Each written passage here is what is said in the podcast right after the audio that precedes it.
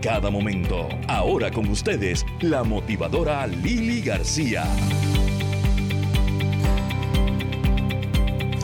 Muy buenos días y bienvenidos a Felizmente Saludable. Soy Lili García en este 6 de noviembre espectacular, este ese sol hermoso.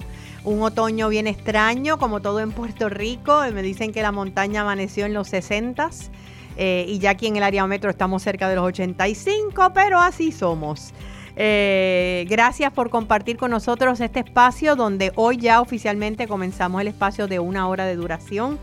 Vamos a estar hablando sobre un montón de temas, eh, sobre la diabetes, que continuamos conmemorando noviembre, el mes nacional de la diabetes, sobre la tiroides, Vamos a estar hablando sobre la quiropráctica y vamos a estar hablando acerca de un tema bien interesante que es posible que a tu familia le haya tocado y es ese debate y a veces el drama que se está dando entre las personas eh, en la misma familia o seres queridos y sus opiniones contrarias acerca de la efectividad de la vacuna contra el COVID y qué vamos a hacer ahora con los vacunados y no vacunados con estas fiestas de Navidad que ya prácticamente están comenzando.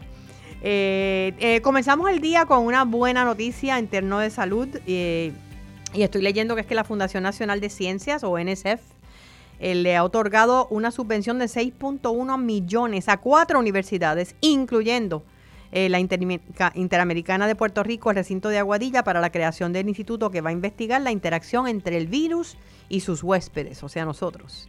Cada universidad va a tener un centro satélite o un hub eh, en el caso de la Inter de Aguadilla será dirigido por la doctora Elizabeth Padilla Crespo, que es profesora investigadora distinguida del Departamento de Ciencias y eh, Tecnología. Así que muchas felicidades, ¿verdad?, a la Inter de Aguadilla eh, y, a sus estudiantes, porque esto es lo que estamos haciendo a través de la investigación y el talento que tenemos en el área de investigación en Puerto Rico, es trayendo fondos para poder sacar estudios que a la larga eh, van a, redundar ¿no? en una mejor salud física y emocional. Hoy comenzamos eh, nuestro programa en el, en el, área de la diabetes. Eh, tenemos con nosotros, sabemos que ya, pues, ¿verdad? Hay más de 500 mil personas en Puerto Rico con diabetes, es una de las condiciones de más prevalencia en el país. Em, y una de las organizaciones que lucha por, por concienciar acerca de la condición, educar, eh, llevar bienestar a los pacientes es la Asociación Puertorriqueña de Diabetes. Tenemos con nosotros a su directora ejecutiva, Brenda Padilla. Eh, Brenda, bienvenida Felizmente Saludable. Gracias por estar con nosotros. Saludos a todos los radioescuchas, siempre un placer. Eh, cuéntame, Brenda, ¿cómo, eh, digo, se habla de que, de que la diabetes eh, deberíamos pensar, ¿verdad? Que con todas las alternativas que hay, los esfuerzos de educación, de nutrición, de todo, podría estar como que llegando a un plato o bajando. Sin embargo, las estadísticas no nos están diciendo eso. Para nada. como, como mencionaste al inicio, 500 mil personas en Puerto Rico viven con diabetes. A nivel mundial hay más de 463 millones de personas. Así que estamos hablando que es un, una situación, ¿verdad? Una, un, un asunto de salud pública importante, que todos somos de alguna manera responsables y que tiene que haber más voluntad para precisamente evitar que hayan más diagnósticos de la condición en el país. ¿A qué tú lo atribuyes? Pues cuando hablamos, siempre que, siempre que ustedes vean las estadísticas, y esto es algo que constantemente mencionamos, siempre el 90 al 95% van a tener diabetes tipo 2, por eso es que se dice que es la más común, precisamente porque está asociada al estilo de vida inadecuado, vida sedentaria, que las personas no, no se alimentan de forma correcta, y obviamente también hay una predisposición genética. Eso significa que si tenemos un familiar, dos familiares, pues o más, vamos a tener ¿verdad? una probabilidad mayor a desarrollar la condición. Y, y en términos de sedentarismo y de alimentación, uno pensaría, ¿verdad?, que, que toda la moda es alrededor de la nueva alimentación, más saludable, más ejercicios, pero eso no necesariamente se está traduciendo en la población diabética. No. ¿Por qué? Porque primero que, como dije, esto es un, hay que hacer un esfuerzo de país Entonces, no estamos hablando ni de dietas milagrosas, estamos hablando de plan de alimentación correcto. Todos nosotros deberíamos de tener un plan de alimentación diseñado por una nutricionista que te indica la ingesta calórica que necesitas. Y eso se combina definitivamente, ¿verdad? Eh, con, en el caso de, de, toda la, de toda la comunidad, porque esto estamos hablando de prevención primaria, se combina también con ejercicios 30 días o actividad física 30, 30 minutos al día eh, que es la recomendación que hace la Organización Mundial de la Salud. Así que es una combinación, es también ir a nuestros médicos una vez al año para nosotros ver esa, esos laboratorios, cómo está funcionando nuestra, nuestro organismo y tener un compromiso con nuestra salud. Así que lo que estamos viendo es precisamente lo contrario, aunque sí hay un movimiento más fuerte en los últimos años de pues de estar de estar chévere a nivel de, de, de actividad física, hacer ejercicio, estar en el gimnasio, vernos bien, pero no es solito eso. Ahora, ¿dónde entra entonces la Asociación Puertorriqueña de Diabetes? ¿Cuántos años son ya? Pues nosotros ya llevamos más de 32 años llevándole eh, servicios gratuitos de calidad a las personas, servicio directo, que definitivamente nosotros trabajamos con ese plan de alimentación, nosotros trabajamos también a nivel de eh, psicología, salud mental, ese manejo de emociones también es bien importante en el paciente, eh, porque de hecho eso antes no se combinaba, Lili, y tú que sabes que llevas muchos años hablando de salud, antes nosotros decíamos, y tú lo dijiste ahorita, ¿y por qué tanta gente se sigue enfermando de las mismas condiciones?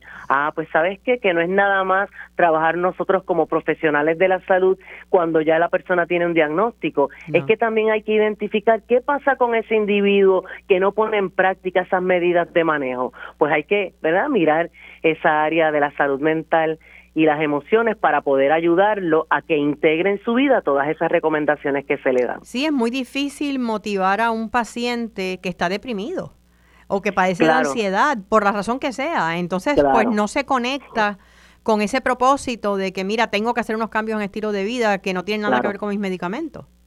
Exacto, no hay que volvemos no todo el mundo recibe la información de la misma manera.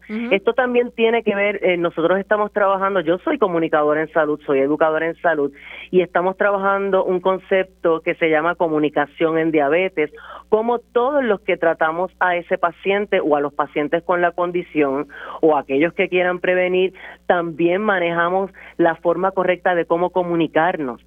Eh, eh, el estar llevándole miedo a la persona, ah, porque tienes diabetes y te va a pasar esto, aquello y lo otro. No, la diabetes, mi gente, es una condición crónica de salud que si usted integra en su vida las recomendaciones, las medidas de manejo, usted va a alcanzar el control y el bienestar. Y eso nosotros lo hemos comprobado y lo comprobamos día a día. Pero como dije, las personas tienen que tener un compromiso con su salud y obviamente buscar ese equipo de profesionales que lo pueden dirigir y lo pueden encaminar a alcanzar ese control. ¿Cómo llega el público a, la Asociación Puertorriqueña de Diabetes? Eh, eh, ¿Los llaman directamente para los servicios? ¿Son personas que tienen que tener un ingreso económico en particular? Para nada, llegan como sea, lo recomiendo. De hecho, nosotros estuvimos muchos años en Radio Isla con nuestro programa Salud en 30, así que la gente sabe por los medios de comunicación, sabe por nuestras redes, eh, los médicos también, nosotros tenemos alianza con, con, ¿verdad? con muchos de los endocrinólogos y otros especialistas que hacen esa recomendación, en los eventos la gente nos conoce y nos llaman. Es todos los servicios que nosotros ofrecemos, somos una entidad sin fines de lucro, así que nuestros servicios son gratis. Ese plan de alimentación, educación en salud, el manejo a nivel emocional, es gratis, mi gente. Usted no necesita tener ni siquiera plan. O sea, así que nosotros pues tenemos esta, por eso es que siempre llevamos el mensaje y, y seguimos luchando, como dijiste al inicio, precisamente porque tenemos que seguir ahí, ¿verdad?, abogando por nuestros pacientes para poder seguir ofreciendo estos servicios gratuitos. Y en los eventos, pues también muchos de nuestros eventos hay clínicas de cernimiento, clínicas de glucosa, manejo también nutricional, así que la gente se puede beneficiar de todo eso. Sobre eso quería hablarte, eh, sabemos que estamos eh, conmemorando el mes nacional de la diabetes en noviembre y que el 14 de noviembre es el Día Mundial de la Diabetes. ¿Qué actividades podemos esperar de la Asociación Puertorriqueña de Diabetes para este mes? Pues tenemos el calendario lleno. Ahora mismo yo estoy en Plaza Las Américas porque estamos montando, vamos a estar desde este próximo lunes hasta el 14 de noviembre. y, y tengo que destacar que ahí vamos a tener eh, vamos a tener a todos nuestros profesionales. No es que van a ir a dar una actividad educativa y ya, vamos a tener médicos, endocrinólogos, eh, tenemos eh, nuestras nutricionistas, educadores en salud, nuestros farmacéuticos, todos ellos van a estar allí, psicólogos también, para atender a la gente que tenga alguna necesidad. Y obviamente hay un en el calendario hay un programa donde tenemos las diferentes charlas por los profesionales, unas charlas Lili súper interesantes. Yo también te invito a que te des la vuelta por allá. Y el sábado vamos a tener nuestro campamento que se llama Daily Camp, que es un campamento para adultos. eso es desde la A hasta la Z en el manejo de la condición de diabetes. Y el domingo tenemos Nutri Expo, que es un evento especializado en nutrición espectacular. Y cerramos eh, formando el Círculo Humano Azul que es una de las mm. iniciativas que se hace a nivel mundial. En todos los países del mundo se encienden edificios y lugares históricos de color azul, se hace el círculo humano en representación de esas 463 millones de personas que tienen la condición, en apoyo a ellas para obviamente llevar el mensaje. Luego del 15 al 20 vamos a tenemos una alianza con Voces, la coalición de vacunación, y vamos a estar en todos los centros eh, vacunando a las personas, sobre todo la tercera dosis, eh, las personas que viven con diabetes, que es una condición crónica y tienen que estar protegidos, y nosotros somos fiel creyentes de la vacunación. Y cerramos el 21 de noviembre, vamos a estar en Cataño, en Bahía Viva, en nuestro evento, este evento es el que nosotros todos los años cerramos porque es un evento de entretenimiento y es educativo para nuestra gente que es encaminada. Entonces allí eh, también hay clínicas de... o sea que nos vamos, este año, este año es presencial allí mismo en, en, en Cataño. Eh, en Bahía Viva. Este año, pues el año pasado lo hicimos virtual y este año, gracias a Dios, pues estamos presencial en todas estas iniciativas. Así que también va a haber vacunación allá en Cataño. Así que tenemos de todo, entretenimiento, muestreo de productos, exhibidores y pues mucho mucha actividad educativa. Eh, eh, tenemos, tengo entendido que en el área de plaza, eh, no me especificaste dónde van a estar estos profesionales, dónde va a haber las charlas. Sí, nosotros vamos a estar en el segundo piso, en el antiguo local de Armani. Es bien fácil llegar, cerquita de la fuente. Sí, me imagino que habrá rotulación para que las personas puedan llegar.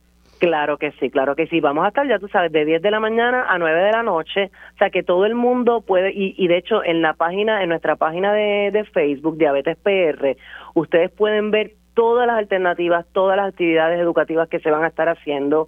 Va a haber también mucha actividad física, o sea que en estos eventos nosotros comple o sea, unimos todas las cosas que nosotros hacemos en ese día a día con el paciente y lo bueno de todo, Lili, es que no tienes que tener diabetes para para ir porque nuestros eventos son bien interesantes, son interactivos y la gente disfruta muchísimo. También hacemos talleres de cocina saludable. Súper, además sabemos que para un paciente diabético poder eh, mantenerse con su tratamiento y con los cambios en estilo de vida, el apoyo de la familia y de los seres queridos, de las amistades, es determinante. Me encanta lo que mencionas porque nosotros siempre llevamos eh, todos los todos los noviembres la Federación Internacional de, de Diabetes pues tiene un lema. Y uno de los años anteriores eh, era precisamente el, el apoyo de la familia es necesario, claro que sí.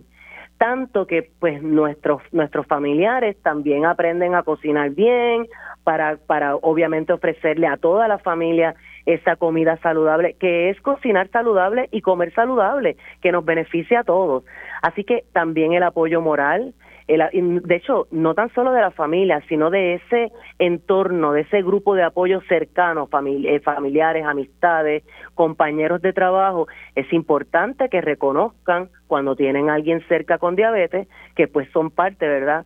Eh, que para ayudar a esa persona que alcance ese control. Eso es importantísimo. Así que muchísimas gracias, Brenda. Eh, que tengan en la Asociación Puertorriqueña de Diabetes muchísimo éxito en todas las actividades. Y ya saben, desde el lunes en Plaza Las Américas, hay todo tipo de charlas, talleres en el local, antiguo local de Armani en el segundo piso. Así que muchísimo éxito y espero colaborar con ustedes en alguna de las actividades. Claro, yo encantada. Gracias, Lili, a todos los radios escuchas. Un abrazo. Hemos estado hablando eh, y mencionó Brenda muchísimo la importancia de la nutrición. Eh, y precisamente para hablarnos sobre eso llega a nosotros también la nutricionista Sandra Ortiz. Sandra, entiendo que ya estás en línea. Sí, aquí estoy. ¿Cómo estás, Sandra? Muy buenos días y bienvenida a Felizmente Saludable con Lili. Gracias, gracias por la oportunidad. Eh, eh, no sé si pudiste escuchar eh, un poquito lo que estaba hablando con, con Brenda Padilla, ella es la directora ejecutiva de la Asociación Puertorriqueña de Diabetes, y estábamos hablando acerca de los servicios que ellos dan y de la importancia que hay en, en, en, la guía nutricional para los diabéticos. me consta, ¿verdad?, por la cantidad de médicos, endocrinólogos que he entrevistado, que una de las grandes frustraciones es que aunque recomiendan eh, que, que, los pacientes vean a una nutricionista, dietista, eh, eso muchas veces no ocurre. Correcto. Pues, no es fácil la gente con un diagnóstico de diabetes pensar. O sea, ellos piensan que hay muchos alimentos que no pueden consumir, que se van a limitar. Sabemos que comer es un placer y en el puertorriqueño, pues, nuestra cultura, la comida, como que todo gira alrededor de la. todo gira alrededor de la comida, sí. Correcto, las alegrías, las tristezas, las felicitaciones, todo. Pero eh, pues eh, mi responsabilidad como nutricionista y es, mi meta también es que la gente entienda que se puede disfrutar de la comida que a uno le gusta, pero de la versión más saludable. Y no hay necesidad de limitarse. Y pues si pensamos en la época que que comienza ahora, ¿verdad? Que es la época festiva, que ya la gente está buscando y pensando en las fiestas y lo podemos ver en el ambiente, que ya yo estoy escuchando la música de Navidad en, diferentes establecimientos. Eh, bueno, ya, ya hay árboles vendidos, ya están vendiendo árboles, los veo, he visto en varios techos de carro.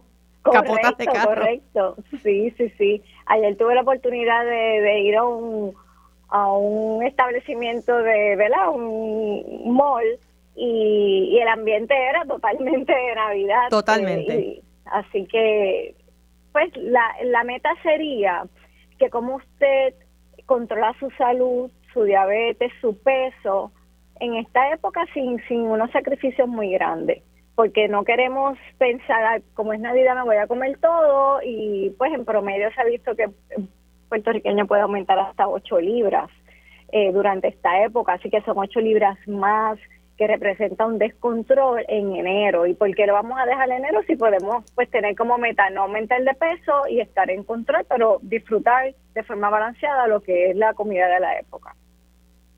Claro, ahora, ¿qué, qué, qué cuál es el error más común que se, que se comete? Pues el error más común es incluir muchos alimentos que son ricos en carbohidratos en una misma alimentación. Y si pensamos en la comida del puertorriqueño, eh, fácilmente puede haber arroz, habichuela, tostones y pan. Tenemos cuatro alimentos, cuatro alimentos que tienen carbohidratos. Si podemos tratar de bajar eso a la mitad, que no haya más de dos alternativas de alimentos con carbohidratos. Eh, en el caso de, digamos, arroz y habichuela, que tenga su proteína, su, su pescado, su pollo, su carne y su ensalada. Ahí tenemos dos alternativas nada más. Pueden utilizar como referencia la cantidad de manos que tenemos en el cuerpo, ¿verdad? No más de dos manos. Si usted come eh, una taza de avena, donde cada media taza representa una mano, pues no es avena con tostadas, porque entonces ahí va a tener cuatro carbohidratos, las dos tostadas más las dos manos de la avena. Así que con esa guía sencilla usted va a poderlo controlar. Si usted hace un pastel grande, pues ya ahí están las dos manos, pues no debe haber arroz con gandules. Si usted quiere probar el pastel y el arroz con gandules, pues hace medio pastel y media taza de arroz con gandules. Siempre puede tener su, su porción de proteína, ya sea pavo, cerdo ya sea pernil carne de cerdo asada, preferiblemente sin el cuerito, y si lo va a probar, pues un pedacito, ¿verdad? No, no un pedazo grande. No hartarse, no hartarse. correcto. Pues vamos a pensar en, un plato de Navidad. Puede haber arroz con gandules, pasteles y coditos o ensalada de papa, ¿verdad? Y tenemos cinco No todo, no todo a la vez. No, exacto, pero que lo normal es que una persona pudiera tener todo, de todo eso en un plato y eso es lo que tenemos que bajar por lo menos a la mitad, no más de dos alternativas, siempre con su proteína, porque las proteínas son importantes para que ese carbohidrato no se convierta rápido en azúcar y tener siempre ensalada o vegetales porque tiene fibra, que también la fibra ayuda a retrasar ese pico de azúcar en sangre. O sea que no es cuestión de no comer, es cuestión de balancearlo. Correcto, ¿cómo combinar? Y la ventaja que tiene la época es que donde quiera que usted vaya la comida es la misma. Así que va, usted va a tener oportunidad de probar de todas las alternativas. Lo importante es que no es de todas en una misma alimentación. Y eh, desde, desde la perspectiva de, del diabético como tal, eh, ¿cuál es el mayor error que se comete? Pues ah, como le te mencioné, es el tener muchos carbohidratos en un mismo plato. Ok, o sea que los carbohidratos es por donde nos eh, se, matan. Correcto, porque pues eh, lo más ah, normal o natural es que haya mucho carbohidrato, muchas alternativas de alimentos que, que tienen carbohidratos en, en la comida, ¿verdad? Porque Seguro. arroz, habichuela, pasta, vianda, pan, tostones, eh, lo menos es las ensaladas o los vegetales, que usted debe utilizarlo incluso hasta como un aperitivo, ¿verdad? Servirse primero su platito de vegetales, se lo va comiendo como el aperitivo o la ensalada, porque de esa manera le damos tiempo a que el cuerpo envíe el mensaje al cerebro de que ya usted no tiene tanta hambre, que eso puede tardar 20 minutos. Así que si usted come rápido, ese mensaje no ha llegado y usted se va a sentir con deseos de comer más cantidad. Tú sabes que hace poco estuve conversando con una paciente de diabetes que me dice que ella en todo el día no come. Ella come desayuno y por las noches entonces le da hambre ya después de las seis. Eh, ¿Cuán eh, eh, grave es esto para un paciente de diabetes? Bueno, se nos olvida que la glucosa es la fuente principal de energía de nuestro cerebro y sistema nervioso central. La prioridad del cuerpo es mantener la vida. Así que si no le damos los alimentos, que es de la manera que el cuerpo obtiene la energía, él va a buscar la manera de obtener esa energía. Lamentablemente, mm. y digo lamentablemente porque vamos a sacrificar nuestra masa muscular, nuestro tejido muscular, porque ahí es donde el cuerpo tiene que recurrir para, para obtener energía. Así que esa persona va a empezar a perder masa muscular, tonicidad y el músculo, todo lo que es el tejido eh, de masa magra es importante para el sistema inmunológico, para la postura, para mantener pues, la piel en posición, o sea, para la tonicidad, la fuerza. Así que no queremos sacrificar una función tan importante que tiene nuestra masa muscular por no tener una alimentación por lo menos cada tres a cuatro horas, que pueden ser alimentaciones pequeñas. Aparte de que va a acumular hambre y emocionalmente se va a sentir con derecho a comer más cantidad porque porque llevo X cantidad, de horas sin comer. Así es que el mensaje que te escucho es eh, balancear los carbohidratos, sí comer, necesitamos tres, cada tres o cuatro horas, especialmente el paciente de diabetes, pero yo creo que todos, eh, y tener una Navidad que disfrutemos, pero que a la misma vez sea balanceada y saludable. Correcto, y de ser necesario, eh, si es que la persona pues, no le gusta el tema de, de, cocinar o tener alimentaciones durante el día, para eso existen los suplementos nutricionales en forma de bebida batida. Claro. Eh, que en una persona que necesita controlar sus niveles de azúcar, los hay especializados que tengan ese balance de carbohidratos, proteínas, siempre con fibra y una cantidad de azúcar que no exceda los 6 gramos por porción. Importantísimo, es algo que ya está cuadrado específicamente. correcto, ya está listo para consumir con la conveniencia que no requiere preparación y con un balance de, calorías que está entre los 180, no más de 200 calorías para sustituir esa alimentación eh, de una manera líquida, ¿verdad? Para que sea más conveniente. Gracias a Sandra Ortiz, eh, dietista nutricionista, por estos consejos tan valiosos y gracias por acompañarnos. Eh, Sandra, sé que eh, volverás con nosotros en algún momento próximamente, las próximas semanas, así que muchísimas gracias. y ustedes continuamos en Felizmente Saludable con el auspicio de Abby y Glucerna y vamos a regresar luego de la pausa. ¿Tú padeces de diabetes pero también tienes problemas de tiroides porque hay una conexión y muchas personas como que no la hacen. Eh, vamos a estar hablando eh, con el doctor de Jesús eh, acerca de ese tema. Regresamos en breve en Felizmente Saludable con Lili.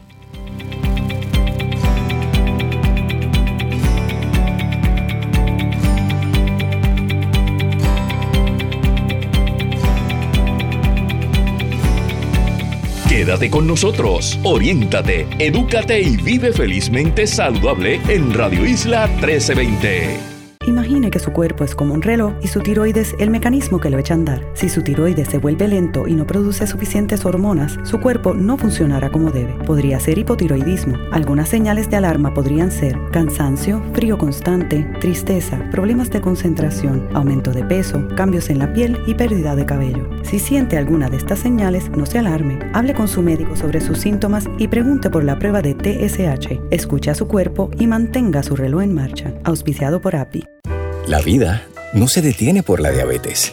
Prepárate y disfruta cada momento con Glucerna, la marca número uno recomendada por médicos y diseñada para ayudarte a manejar los picos de azúcar en la sangre. Glucerna, vive cada momento. Seguimos con más en Felizmente Saludable con la motivadora Lili García. De regreso a Felizmente Saludable con Lili. Eh, recuerden que pueden comunicarse conmigo a través de mi página de Facebook, Lili García Fanpage. Tenemos un correo electrónico para el programa donde me encantaría no solamente sus opiniones, sino también que nos sugieran temas que ustedes quisieran que tratáramos, tanto de salud física como en el área de emocional, en el área del coaching. Eh, así que pueden escribirnos a felizmente saludables 1320 arroba gmail.com. Bueno, y, sí, hay una relación, aunque hay veces que no la hacemos, entre lo que es la tiroides eh, y la diabetes, dos condiciones de una altísima prevalencia en Puerto Rico. Y para hablarnos un poco sobre eso, tenemos al director del Comité de Educación a la Comunidad de SPED, que es la Sociedad Puertorriqueña de Endocrinología y Diabetología, el endocrinólogo doctor Jorge de Jesús. Doctor de Jesús, bienvenido a Felizmente Saludable. Pues nada, gracias por la invitación. Entre más eduquemos, mejor estamos nosotros. Mejor estamos. Ah, sé que también estamos eh, celebrando los 100 años del descubrimiento de la insulina, que eso es maravilloso. Eso cambió la vida de la diabetes, de los pacientes. Exactamente. Y todavía estamos dando traspiés con la insulina después de 100 años. Todavía. Pero para bien o para mal, o sea... Eh, bueno, para las dos cosas. Este, porque hay mucha dificultad todavía para que los pacientes acepten las terapias de insulina y hay mucha dificultad para la adquisición de estos medicamentos que cada día se vuelven más costosos, ¿verdad? Y entonces, pues, el paciente no puede eh, cumplir con sus terapias como nosotros quisiéramos por el acceso y el costo de las nuevas insulinas que han surgido en el mercado. Sí, que están, eh, es, bien triste que eh, el medicamento está ahí, está disponible y los costos no permiten que lleguen a los pacientes. Exactamente. Eh, pero vamos a hablar un poquito, yo sé que eso, pues está el cabildeo y está, ¿verdad?, la participación de organizaciones como las de ustedes, como SPED, ¿verdad?, a favor de los derechos de los pacientes. En este caso, eh, estuvimos hablando, ¿verdad?, sobre los temas que podíamos tocar en el día de hoy y, mencionamos la relación entre la tiroides y la diabetes, que no muchas personas hacen la conexión. Es cierto. Vamos a empezar con diabetes. Eh, hay muchos tipos de diabetes, ¿verdad? Y vamos a concentrar en diabetes tipo 1 y diabetes tipo 2. Diabetes tipo 1 es una condición autoinmune, eso quiere decir que el mismo cuerpo produce anticuerpos en contra de las células beta del páncreas que produce la insulina y ese paciente deja de producir insulina y como es autoinmune y el hipotiroidismo más común que tenemos en la población también es autoinmune, que por ahí le dicen tiroiditis de Hashimoto, pero no es otra cosa de que anticuerpos según se producen en contra del páncreas también se pueden producir en contra de la glándula tiroidea y el paciente va a tener diabetes tipo 1 y va a tener hipotiroidismo, dos condiciones endocrinas a la misma. ¿Cuán, común, ¿Cuán común es eso en Puerto Rico? Bueno, en términos de diabetes tipo 1 son como el 10% de todos los pacientes diabéticos, aquí hay como 500 mil, así que un número considerable, el 10% de esa población, ¿verdad?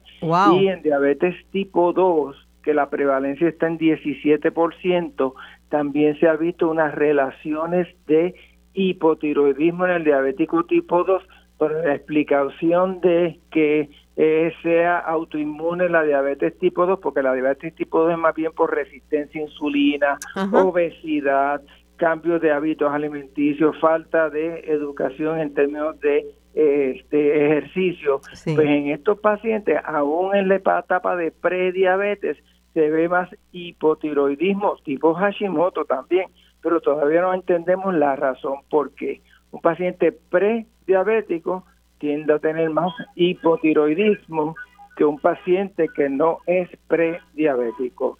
Un paciente diabético tipo 2 va a tener más hipotiroidismo también. Y por otra parte, muchos de mis pacientes tienen ambas condiciones y por eso es que yo siempre las busco ambas.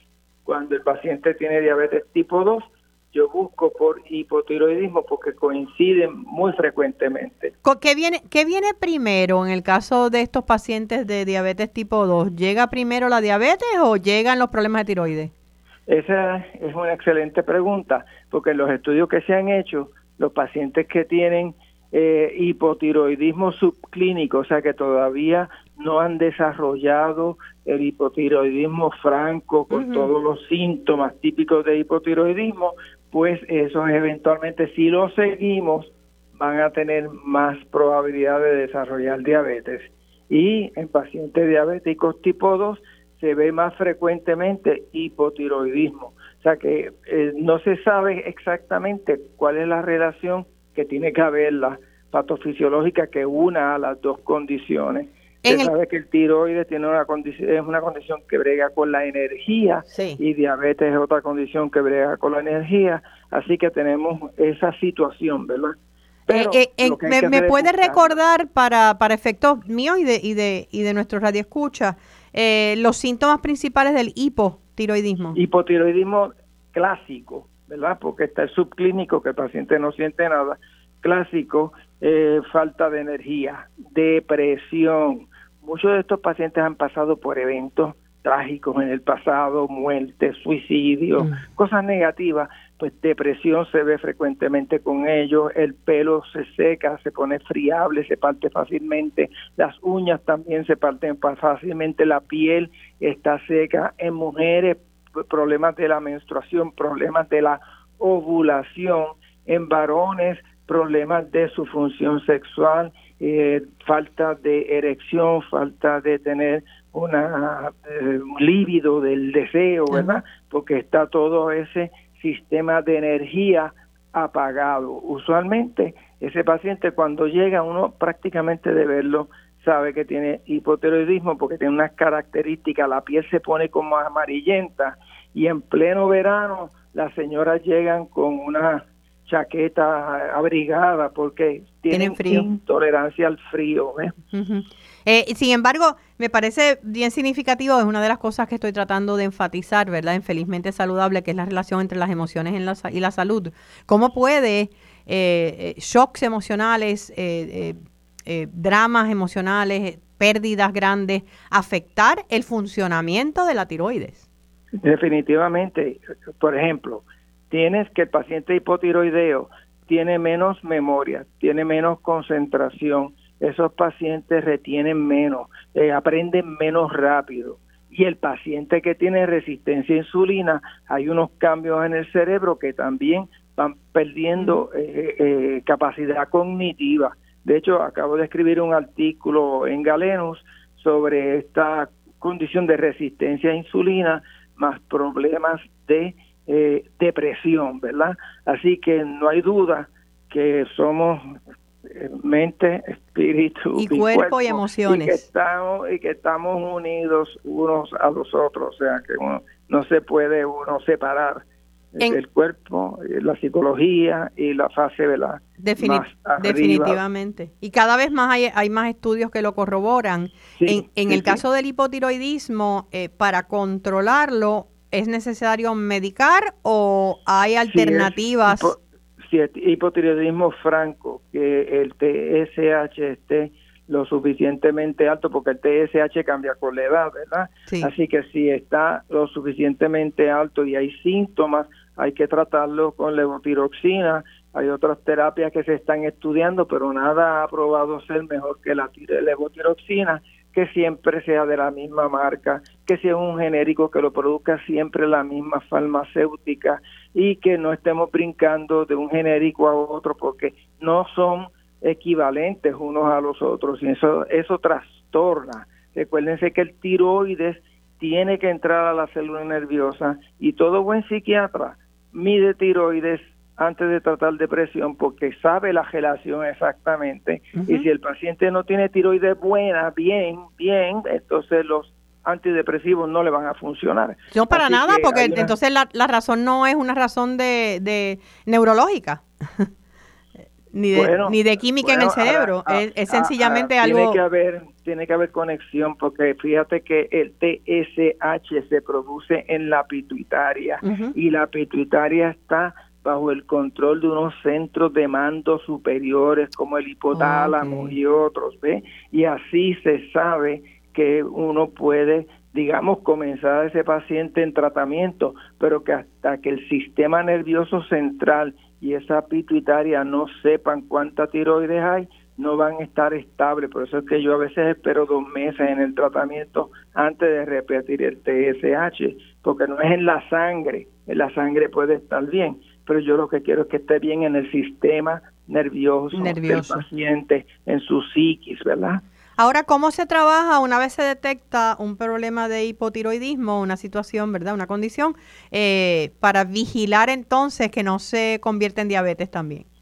Bueno, se le da seguimiento porque como sabemos que hay una relación, pues uno le hace unas pruebas de eh, discernimiento para ver si tiene eh, prediabetes, si las azúcares ya están cerca de 100, si el paciente es obeso, si tiene hipertensión, hiperlipidemia, si tiene las otras características de prediabetes, ¿verdad?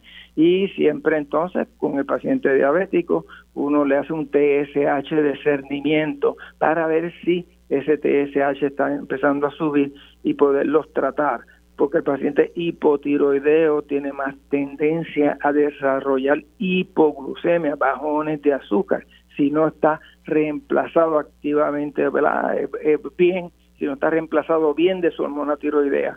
Así que no podemos separar la energía del cuerpo una cosa de la otra, tenemos que estar en balance.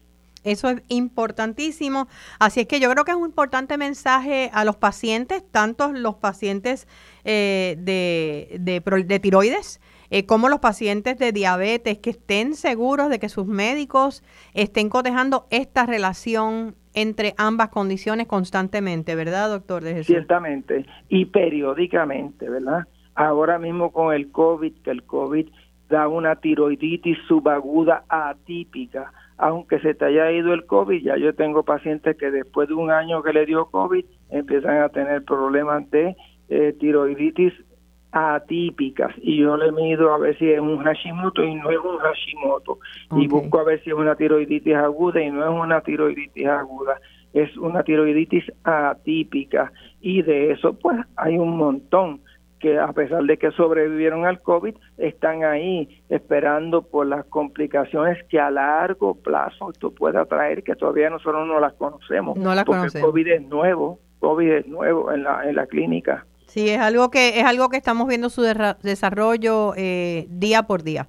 Así es que muchísimas gracias al endocrinólogo doctor Jorge de Jesús por esta información tan valiosa y a los pacientes, mucho ojo con sus condiciones y estén vigilantes todo el tiempo. Muchísimas gracias por habernos acompañado, doctor.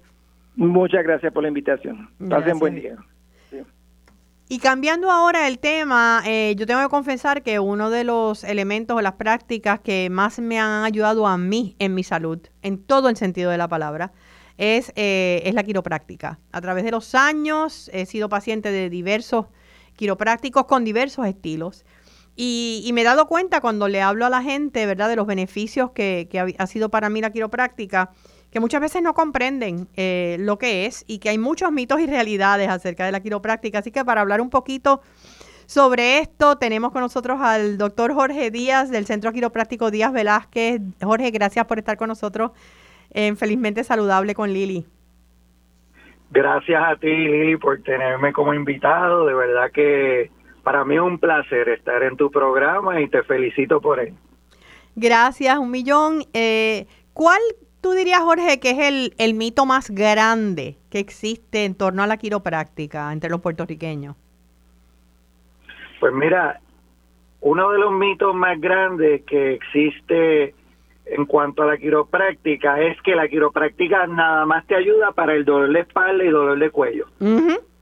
Es algo raro, ¿verdad? Porque la gran mayoría de las personas buscan ayuda de un quiropráctico porque tienen dolores de espalda y dolores de cuello. Y, y ese es el beneficio eh, que yo te que yo te diría que hay más eh, desconocimiento eh, en cuanto al público en general porque eh, es un, yo te diría, un 15% del beneficio que un quiropráctico puede proveer a la salud de una persona. Eh, ¿En qué sentido? Eh, ¿Qué otra? Digo, yo los conozco porque lo he experimentado, ¿verdad? pero sí, lo cierto es que cuando la gente está viradita o está en el cuello virado, entonces van al quiropráctico. Em, y, yo sé, vamos a hablar ahora un poquito de, de todos los, beneficios que tiene, pero yo te diría de lo que yo he recogido. Que el otro mito grande es que todos los quiroprácticos te craquean el cuello y hay gente que le tiene pánico a eso. Eso es muy cierto también. Hay gente que a veces se priva del cuidado quiropráctico porque se cree que, que es como yo digo, Rambo rompiendo cuello por ahí para abajo.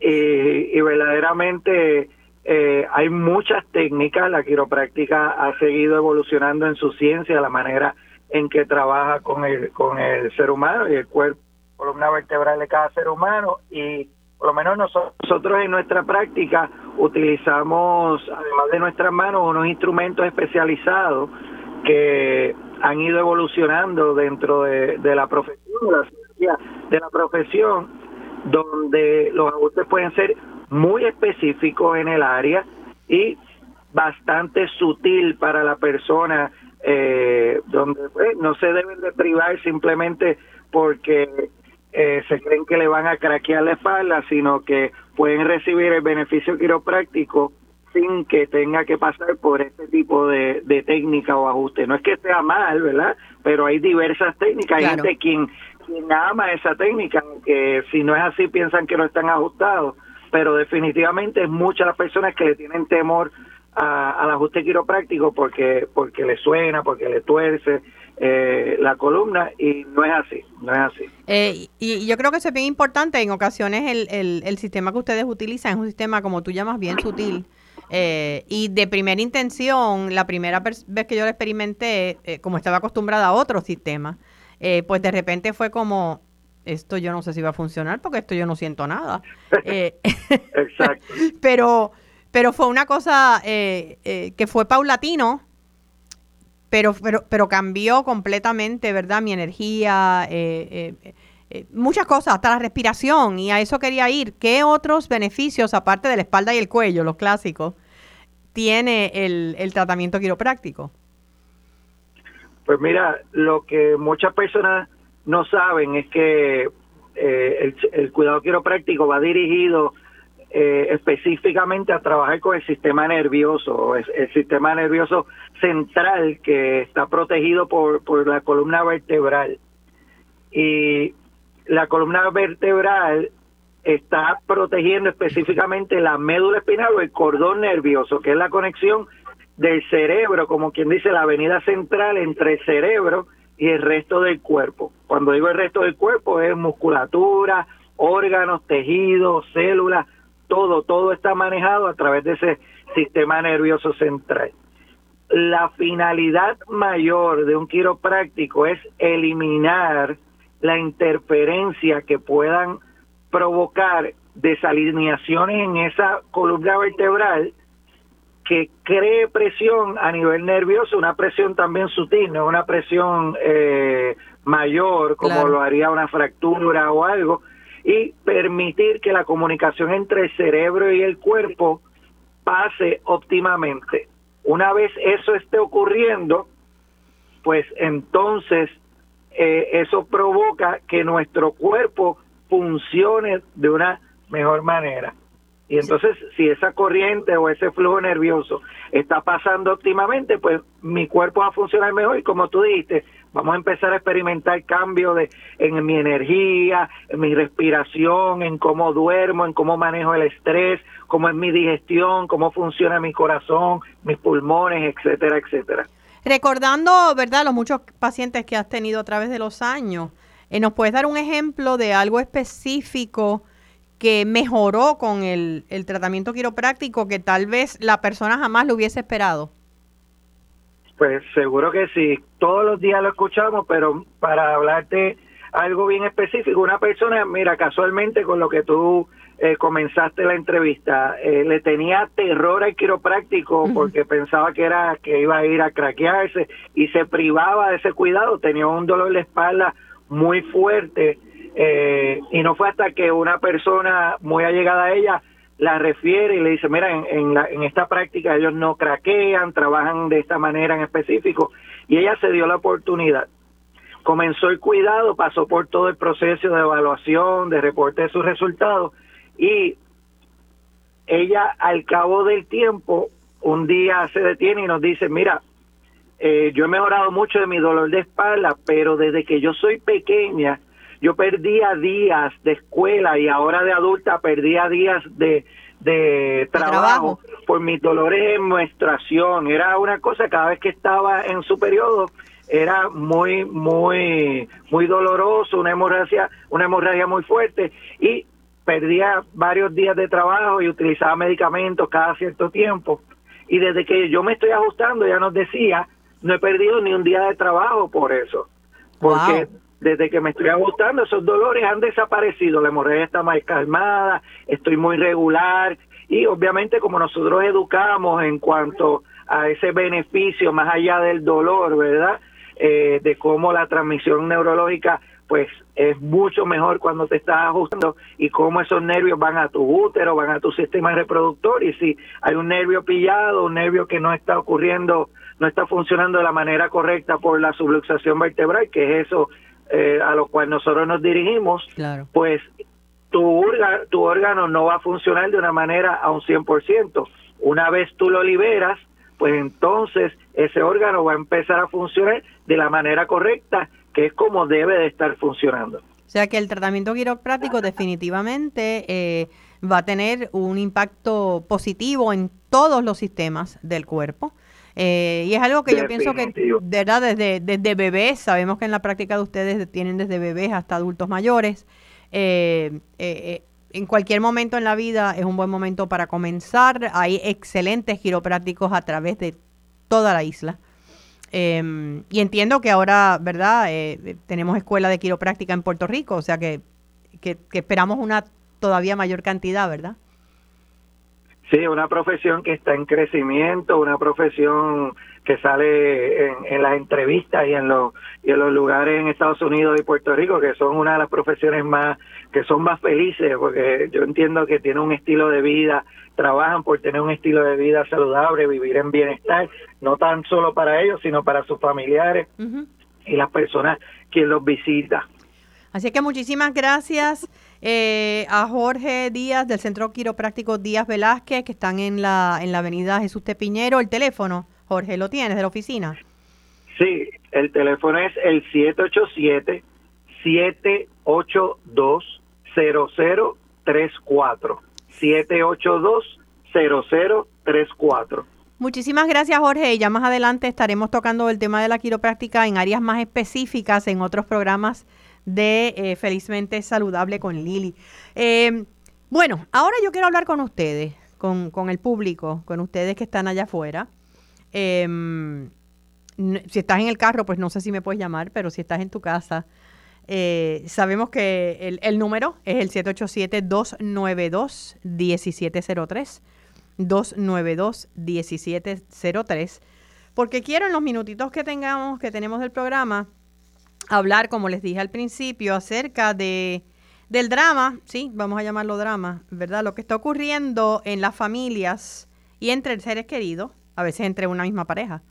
Eh, con las diferencias en torno a la vacunación, eh, hablábamos hace un ratito con el endocrinólogo doctor Jorge de Jesús, donde mencionaba que el COVID es una condición, una enfermedad, un virus que estamos todavía, eh, después de dos años, empezando a conocer y, y, pues hay cosas que son inexplicables. Ya mira, sabemos, ayer fue noticia que hay una, una nueva, un medicamento experimental para el COVID-19 que que podría eh, ser aprobado por el FDA próximamente y que podría ser eh, pues un, medicamento de primer uso eh, para las personas que, que tienen, que son positivos de coronavirus. Ahora mismo sabemos que sí hay medicamentos, pero son inyecciones o son sueros y es mucho más difícil eh, llegar a ellos, ¿verdad? Así que pues ahora se va a buscar que se autorice esta píldora. Tendremos que saber de qué es, porque yo misma he estado buscando información, todavía no, no, no le he encontrado de qué específicamente es, pero se sabe que está funcionando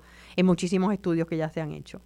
O sea que todos los días, dicen algunos que ya en territorio norteamericano, que eso nos incluiría el Caribe, el COVID para en enero del 2022 estará manejado. No sabemos, pero ahora mismo no lo está.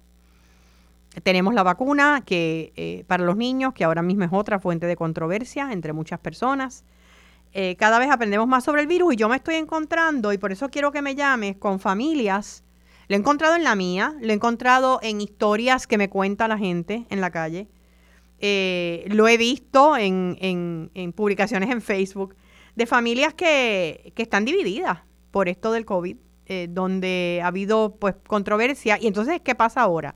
Ahora comenzamos con las fiestas navideñas, que para nosotros, ¿verdad? Ya empezaron y tal vez rompemos con el Día de Acción de Gracias. Y hay personas vacunadas en la familia, hay personas que no lo están, hay personas que no tienen problema con compartir con personas no vacunadas, hay otras que no, o porque tienen problema con eso o porque no pueden, porque están inmunocomprometidos. Entonces se convierte en un debate de a quién yo invito, a quién no invito, quién va a venir, quién se ofende. Eh, y no sé, no sé si, si ustedes han tenido historias sobre esto cómo lo has manejado. Nuevamente, 787-292-1703 o 292-1704. Yo pues le voy a dar el ejemplo de, en, mi caso, en, mi caso pues yo hago casi siempre la, el almuerzo o cena de acción de gracias en mi casa. Em, y también hago una fiesta el Día de Reyes, donde pues lo abro también amistades, ¿verdad? Personas queridas cercanas. Entonces, ahora mismo tengo el debate de si hago la de acción de gracias híbrida, ¿verdad? Que es una palabra que está de moda, o sea, la hago donde tenemos personas vacunadas y no vacunadas, y aquellos que quieran venir, que todos vengan. Y entonces, eh, aquellos que no quieran, porque hay personas no vacunadas, pues que entonces en enero, eh, pues esa fiesta es nada más para los vacunados. Y así, pues le doy oportunidad a que unos que no pueden llegar, Digo, eso se me ocurrió. No sé qué piensan ustedes, ¿verdad? Em, eh, ¿Qué puedo hacer para, para poder salvaguardar la salud emocional en la familia y para que no terminamos enemistados? Porque tenemos muchísima gente, muchísima gente que, que se está eh, peleando entre familias, entre amistades por esto. Eh, yo lo he descrito, lo describí en una columna que escribí ya hace varias semanas, ¿verdad? La columna que escribo ahora en Viernes Alternos para behealth.com, behealthpr.com, perdón, y, y hablaba de estoy harta del COVID. Y no es del COVID, porque del COVID yo creo que ya me he acostumbrado, estoy harta de los debates, donde ha llegado un momento en que este año, especialmente los últimos seis meses, se ha convertido como un año casi de elecciones de nuevo donde hay temas que tú no puedes traer en la familia eh, o hay temas que dividen. Eh, eh, nuevamente, yo no soy de las personas que piensan que pues la persona que es antivacuna, yo obviamente tengo mis vacunas, tengo inclusive la tercera dosis que me la puse ya, porque creo en la vacuna en términos de que nos ayuda muchísimo, no solamente a protegernos a nosotros, sino a proteger a otras personas que tal vez no pueden protegerse porque hay múltiples estudios que indican que, las vacunas, eh, las personas vacunadas, aunque nos podemos contagiar en cualquier momento, tenemos un, el nivel de, eh, de verdad, de, del virus, la carga del virus es menor en las personas vacunadas que en las no vacunadas, así que es más difícil que lo transmitamos a otras personas. Y eso nada más para mí es una razón. Pero no soy de las que pienso que las personas que no se vacunan es porque son brutos, es porque son... No, no, no. Ellos tienen su información, pienso que están un poco desinformados, pero esa es mi opinión. Y, ellos tendrán sus razones, hay múltiples razones. Lo que traigo, y por eso es que quería eh, saber la opinión de algunos de ustedes, es eh, qué hacemos en estas situaciones.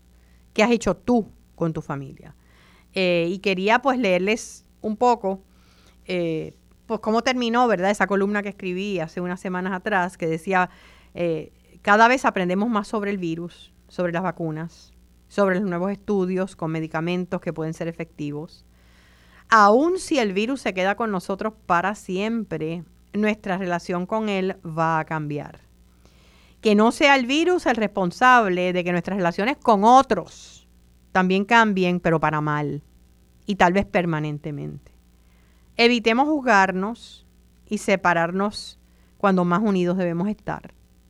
Eh, eh, pero sobre todas las cosas, seamos responsables unos con los otros. Todos, vacunados o no, tenemos que ponernos mascarilla, tenemos que mantener la distancia. Esa es la nueva realidad de todos aquellos que practicamos la empatía. Y la palabra empatía yo creo que aquí es bien importante. Eh, eh, cuando nosotros somos personas empáticos y empatía con acción, ¿verdad? Porque tú puedes ser empático y, y poderte poner en la posición de otros, pero no haces nada al respecto. Cuando hablamos de empatía con acción, que es la empatía que de verdad vale la pena, es la empatía donde tú entiendes cómo pueden sentirse otros y actúas para aliviarles ese dolor, eh, ese resentimiento, eh, ese miedo, ese sufrimiento que tengan. Porque la empatía sin ningún tipo de acción se queda en una emoción que no tiene, no tiene ningún tipo de, eh, ¿verdad? de impacto en lo que es la vida de los demás. Así es que la nueva realidad para todos aquellos que practicamos la empatía es que tenemos que cuidarnos y yo, al igual que me imagino que muchos de ustedes nos tenemos que sentir orgullosos por eh, eh, pues la, información que ha salido en tantos medios, no solamente en Puerto Rico, en Estados Unidos, donde Puerto Rico se considera el, la primera jurisdicción de, del territorio americano en términos de mejor manejo del COVID y las circunstancias del COVID. Eh, y eso eh, lo hemos logrado eh, pues eh, con mucha controversia, con una, unas restricciones bastante fuertes que el año pasado fueron criticadas muchísimo en primera instancia, ¿verdad? la gobernadora de entonces, ¿verdad? La gobernadora Wanda Vázquez que tomó unas unas este unas medidas que fueron sumamente restrictivas, aquel lockdown que todos sufrimos. y gracias a eso, estamos hoy donde estamos, si no yo no sé lo que hubiese pasado en Puerto Rico y todas las restricciones que han continuado. Así es que aparentemente lo hemos hecho bien. El esfuerzo de la ciudadanía, yo me sorprendo. Muchas personas que vienen de visita a Puerto Rico se sorprenden de la cantidad de personas que ven aquí usando mascarilla. Eh, eh, que obviamente pues lo tenemos como reglamento en muchos sitios, pero hay mucha gente que podría no usarla y resistirse, como ocurre en otros en otros lugares donde tenemos estas constantes peleas, eh, encontronazos con, con dependientes en tiendas, con gerentes, de gente que no se quiere poner mascarilla. Aquí lo estamos haciendo y lo seguimos haciendo. ¿Hasta cuándo va a ser un requisito? No sabemos. Pero lo importante es que hasta este momento ha funcionado. Estamos logrando darle la batalla al virus. Vamos a esperar que este sentido de empatía hacia otras personas nos lleve a entender las diferencias que tenemos en opiniones, que nos respetemos esas diferencias y que no tratemos de convencerlos, porque a mí no me interesa para nada convencer a alguien que no quiere vacunarse, porque el que no lo ha hecho a esta altura de la vida, yo no lo voy a convencer. Así es que, que así sea, que vivamos en paz y en armonía unos con otros. Nos vemos la semana que viene, la semana próxima. El próximo sábado tendremos a la doctora Karen Pérez. Vamos a estar hablando cómo los trabajos, el, ambiente de trabajo se puede convertir en una fuente bien grande de ansiedad y de depresión. Continuamos eh, en el mes de la diabetes eh, con el tema de la diabetes en niños. Recuerden que pueden comunicarse a través de Lili García fanpage eh, y escribirnos al email de Felizmente Saludables. Felizmente Saludables con S. Felizmente Saludables 1320 arroba gmail.com com. Será hasta el próximo sábado. Me despido eh, y que tengan una semana felizmente saludable. Gracias.